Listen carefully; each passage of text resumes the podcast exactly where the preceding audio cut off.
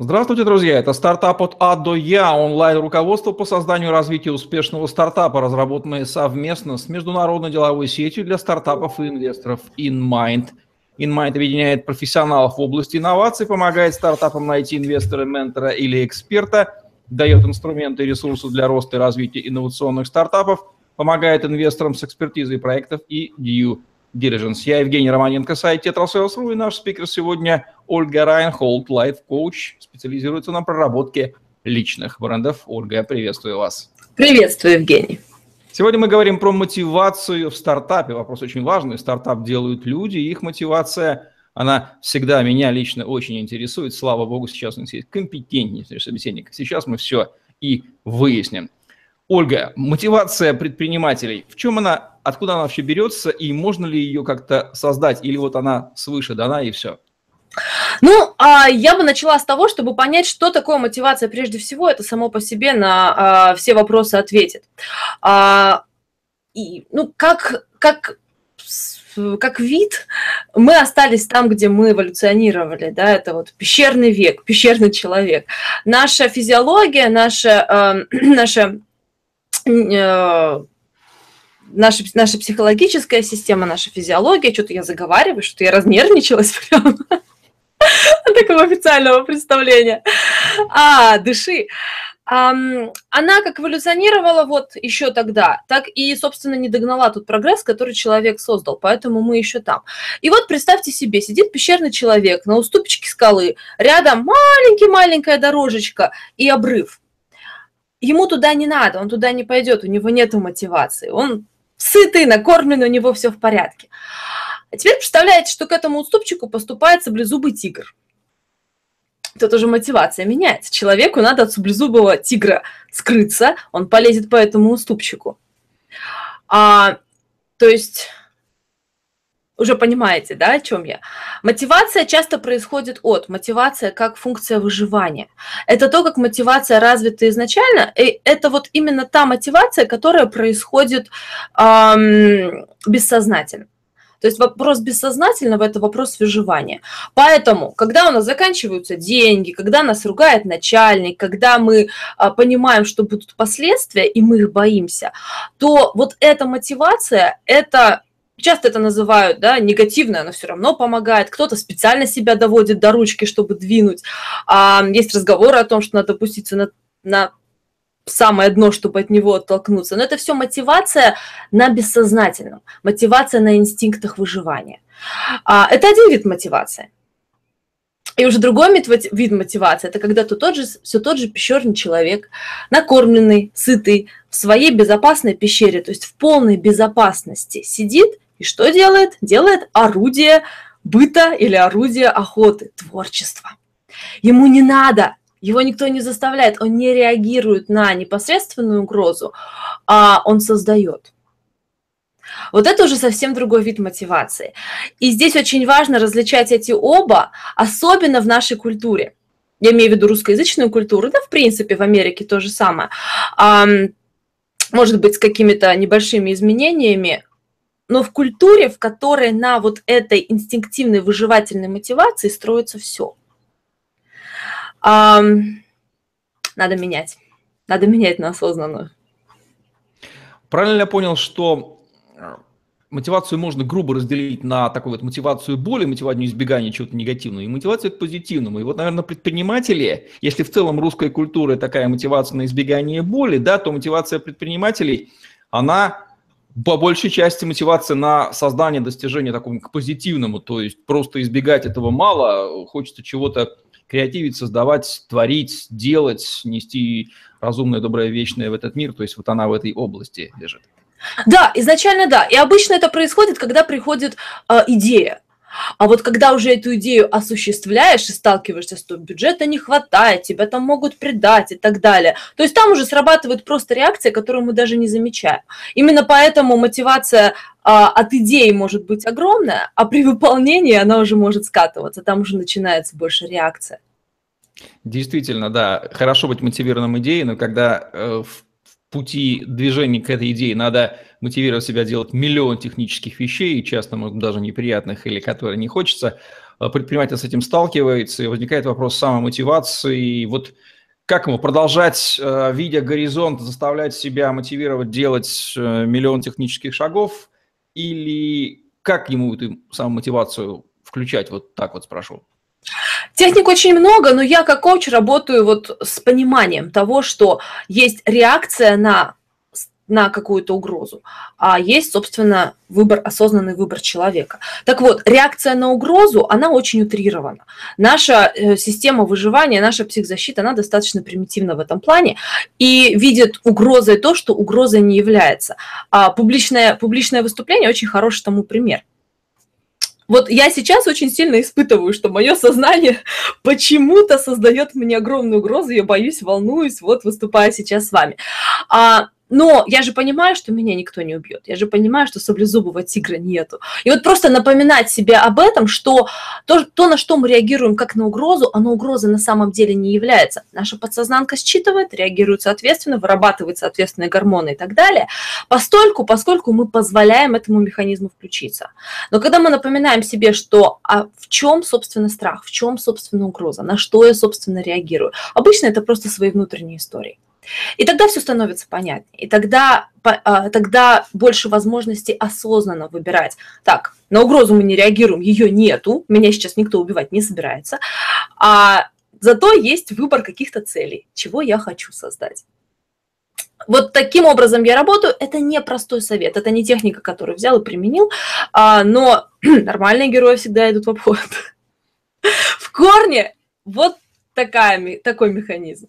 Ну что же, здесь все понятно. Предприниматели, как правило, люди высоко самомотивированные, и давно уже большинство из них решило для себя вопрос, коли они уже вписались в бизнес, значит, с мотивацией у них все в порядке. Но они работают и с другими людьми, и возникает вопрос мотивации членов их команды. Дай бог, чтобы они были также мотивированы. Но если это, например, наемные работники, не дай бог, или какие-то партнеры, там же мотивация разная, и как ему мотивировать своих сподвижников. Да, знакомо. Готов сайт, готов сайт, готов сайт, готов сайт. Um, здесь очень интересно, здесь уже вопрос лидерства. И вопрос лидерства – это тоже вопрос осознанности. То есть, да, одно дело, ты мотивирован сам, у тебя есть идея, у тебя есть все, что для этого требуется, но когда ты масштабируешься, и даже когда ты просто что-то начинаешь, тебе, естественно, нужны другие люди, и тут ты уже, опять же, выбираешь, ты лидер или ты просто руководитель, или ты просто заказчик, или ты просто не знаю, жертва обстоятельств. Вот. И лидерство здесь а, очень хорошо рассматривает лидерство и мотивацию одновременно. Саймон Сайник в книжке а, «Лидеры едят последними». Очень рекомендую ее прочитать. А, здесь он говорит, я вот я основываюсь на том, что он говорит э, в данном случае, потому что он хорошо это разобрал по гормональной реакции. То есть, если мы находимся в состоянии стресса, опять же, той же, той же самой угрозы, вырабатывается адреналин, вырабатывается все, все с этим, и мы находимся в режиме выживания.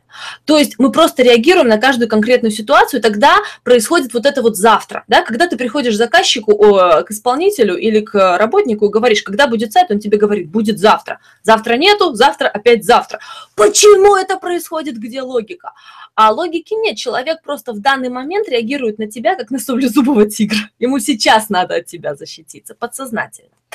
Вот. А, другое дело, когда в команде, когда от лидера исходит а, позитив, исходит безопасность, исходит ощущение безопасности, а, где уже вырабатывается, причем не просто безопасность меня не трогают, а то вот то состояние, в котором вырабатывается гормон любви и привязанности окситоцин, а, гормон, который соединяет семьи, гормон, который соединяет эффективные команды, гормон, который может выработаться, выработаться только в предел, только в условии безопасности, который, собственно, это основной гормон размножения. У женщин выделяется окситоцин при беременности, родах и при а, уходе за ребенком, пока он маленький. Это непосредственное обеспечение выживания и продолжения рода.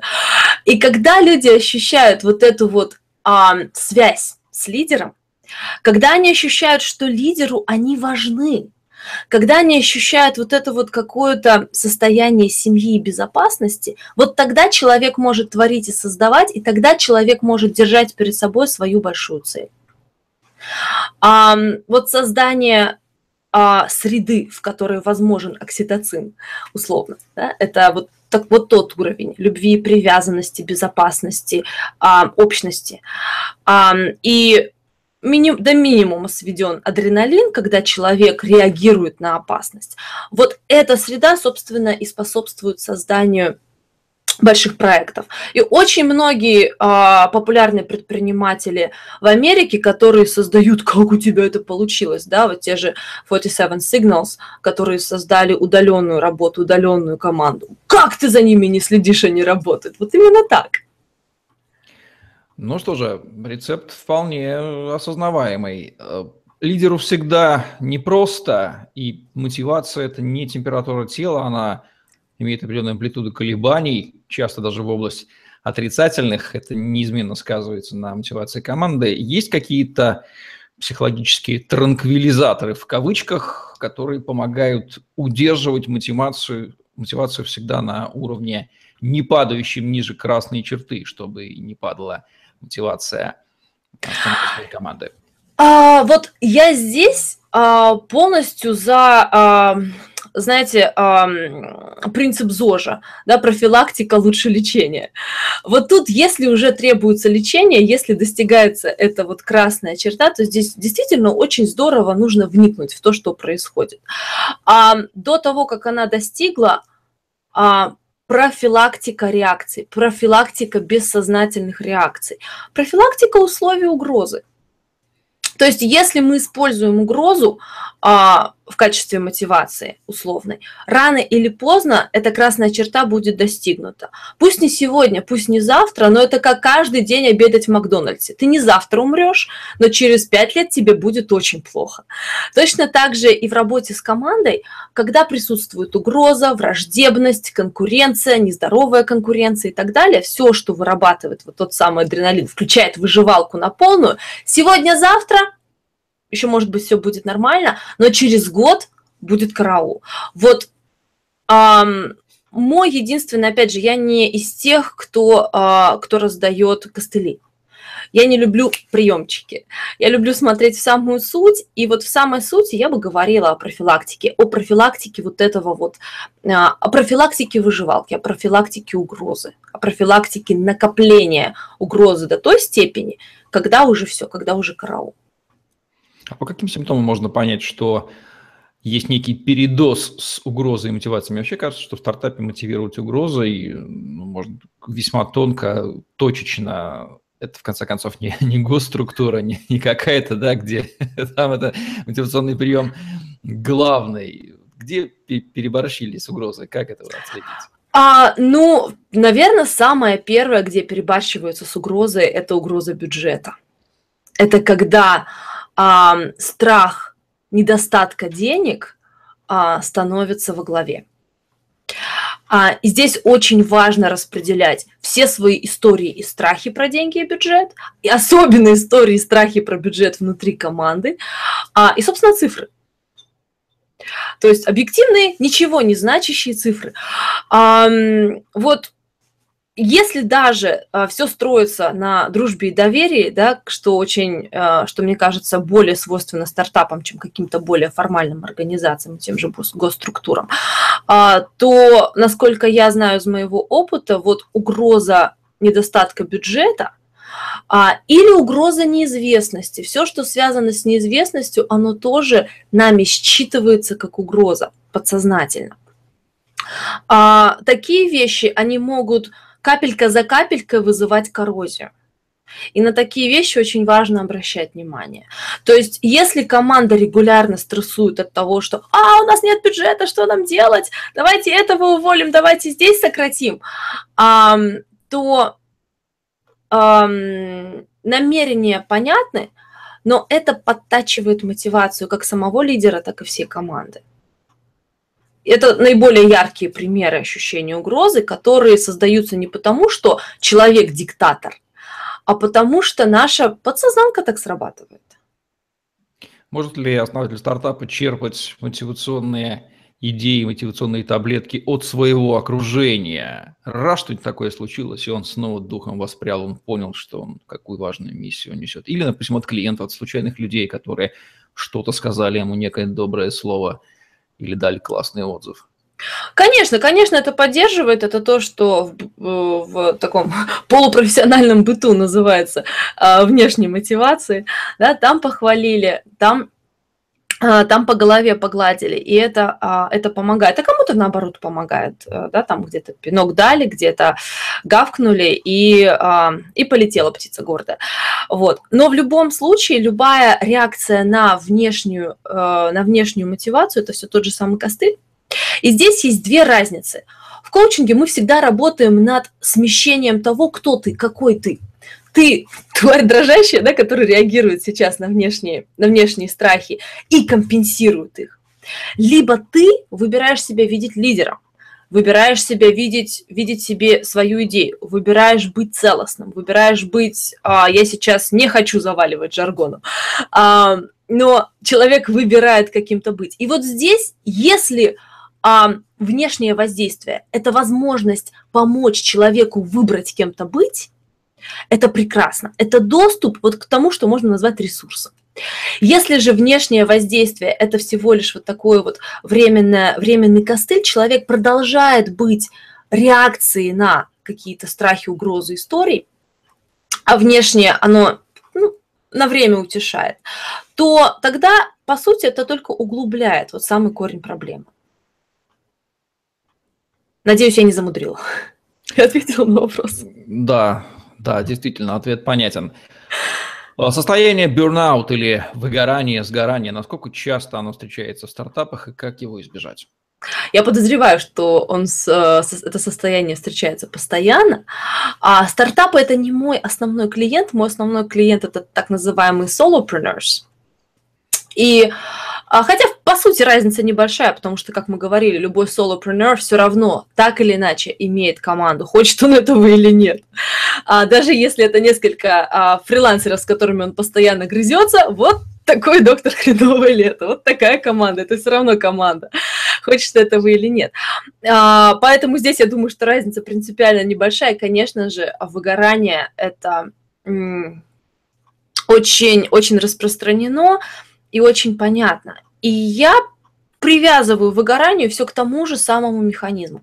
Если у нас есть страх, если у нас есть реакция, а, если мы пользуемся какими-то костылями, а страх только усугубляется при этом, а мы же с ним постоянно боремся – мы же с ним постоянно, мы же его постоянно компенсируем. Мы очень много энергии тратим на то, чтобы скомпенсировать, например, историю о том, что я, эм, как это, э, синдром самозванца, да, imposter синдром, эм, для того, чтобы скомпенсировать историю «я самозванец», мы вкладываем столько усилий для этого. А у нас ограниченный запас энергии, у нас ограниченная энергия, которую мы будем выдавать в своей работе. И если мы застряли в истории «я самозванец» и очень сильно стараемся, чтобы эту историю для себя же в первую очередь развеять, то, естественно, мы потратим очень много энергии, и очень многие другие сферы останутся неприкрытыми. Да, пока мы тут доказываем всем в Фейсбуке, что я молодец, бюджет остается нерассчитанным. В результате это накапливается как снежный ком и, ну, привет, выгорание это просто не, неэффективное распределение энергии, которое, тем не менее, нам свойственно, опять же, потому что приоритет у психзащиты – защититься. Если нас называют самозванцем, приоритет психзащиты не будет расчет бюджета, он будет доказать, что я не самозванец. И таким образом мы просто, ну, как говорят, фокусируемся на том, что эффективно, на то, что приносит результат. Вот именно потому, что мы реагируем на так называемую угрозу, мы фокусируемся на том, что не приносит результат. Ну и в результате выгораем. Стартаперы пользуются компетенциями различного количества специалистов по бизнесу, но вот есть ли среди них психологи, ведь этот момент важнейший, вы сказали, что стартаперы не являются вашими клиентами, по вашим наблюдениям, нужно ли стартапам вводить компетенцию психолога, стороннего, безусловно, как такую ключевую, к которой время от времени нужно прибегать и для себя, и для выяснения отношений, потому что это же очень серьезные вещи, они же влияют на движение стартапа к цели. Да, да. Ну, давайте пос, опять же посмотрим в самую суть вещей. А, я здесь боюсь запутаться в терминах психолог, коуч, психотерапевт и так далее. А, по определению, например, я закончила школу коучинга, мне дали конкретное определение – Чисто потому, что психолог – это лицензируемая деятельность, коуч – это нелицензируемая деятельность. И психолог – это лицензируемая деятельность потому, что психолог работает с людьми, которые часто не способны сами что-то преодолеть. Обычно психолог – это вытаскивание из дна, а не лестничка туда наверх. А, это очень условное, очень неполное определение. Я знаю очень многих психологов, которые работают как коуч. Много направлений, которые пересекаются с коучингом. Поэтому если терминологию э, убрать, то мы говорим в принципе о развитии эмоционального интеллекта. Мы говорим в принципе о том, чтобы быть осознанным, а не реагировать. И на очень тонких уровнях, на которых мы сами этого не замечаем. То есть я сама часто не замечаю своих, а, своего вот этого слепого пятна, а, который сторонний коуч может взять и очень легко заметить часто даже не коуч. Муж может взять и заметить то, что я для себя не замечаю. Вот. А, просто коучи, психологи, люди, которые намеренно создают повышают эмоциональный интеллект, и там уже как бы они ни назывались. А, ну, мы специально учимся тому, чтобы это видеть раз. Во-вторых, у нас специальное разрешение на то, чтобы эти вещи клиенту говорить. Это наша позиция. Мы тут не для того, чтобы понравиться, не для того, чтобы даже поддержать. Мы тут для того, чтобы внести ясность в то, что происходит. И если ты сейчас реагируешь, я про условного ты говорю, а, реагируешь на какой-то страх и, соответственно, не туда направляешь энергию, коуч, психолог, наставник, как ни называть, человек компетентный в этом, это скажет. Другой человек может это увидеть, но не сказать. Если он твой партнер, если он твой коллега, если он твой друг, там другие приоритеты. А, поэтому в этом плане а, коуч, психолог, опять же, специалист, вот специалист эмоционального, э, а, эмоционального интеллекта, это как зеркало. Это как зеркало, которое совершенно необходимо. А, естественно, учитывая то, что человеческий фактор сейчас максимально а, важен, учитывая то, что спасибо Google, спасибо Facebook, спасибо интернету, маркетинг перешел в human to human. Больше нет бизнес to бизнес, больше нет бизнес to customer. Все, забыли, вокруг люди, вокруг люди, которым очень легко друг с другом связаться.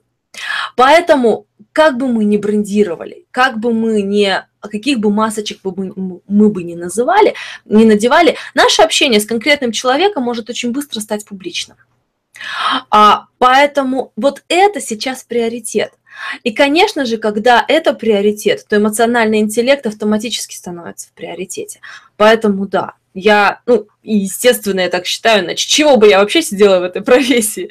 Um, ценность огромна, и ценность может стать вот тем самым, ой, как же по-русски это сказать, make or break, да, решающим компонентом иногда. Вот такие вот рекомендации, советы по мотивации фаундеров стартапа и проработки своего эмоционального интеллекта, который, как ни крути, является важным и едва ли не самым главным во всей этой работе от Ольги Райнхольд, лайф-коуча, специализирующегося на проработке личных брендов в программе «Стартап от А до Я» онлайн-руководстве по созданию и развитию успешного стартапа, разработанного совместно с международной деловой сетью для стартапов и инвесторов FinMind. Евгений Романенко и Ольга Райхен были с вами. Ставьте лайк, подписывайтесь на наш YouTube-канал, чтобы не пропустить новые ежедневные видео с вашими любимыми экспертами. Смотрите другие выпуски – стартап от А Я этого уникального во всех отношениях онлайн-руководства по стартапостроению, аналогов которому в Рунете вы не найдете. Успешного вам стартапостроения. Помните, что стартап – это люди, а люди – это в том числе эмоциональный интеллект. И люди – самое главное. Всем пока.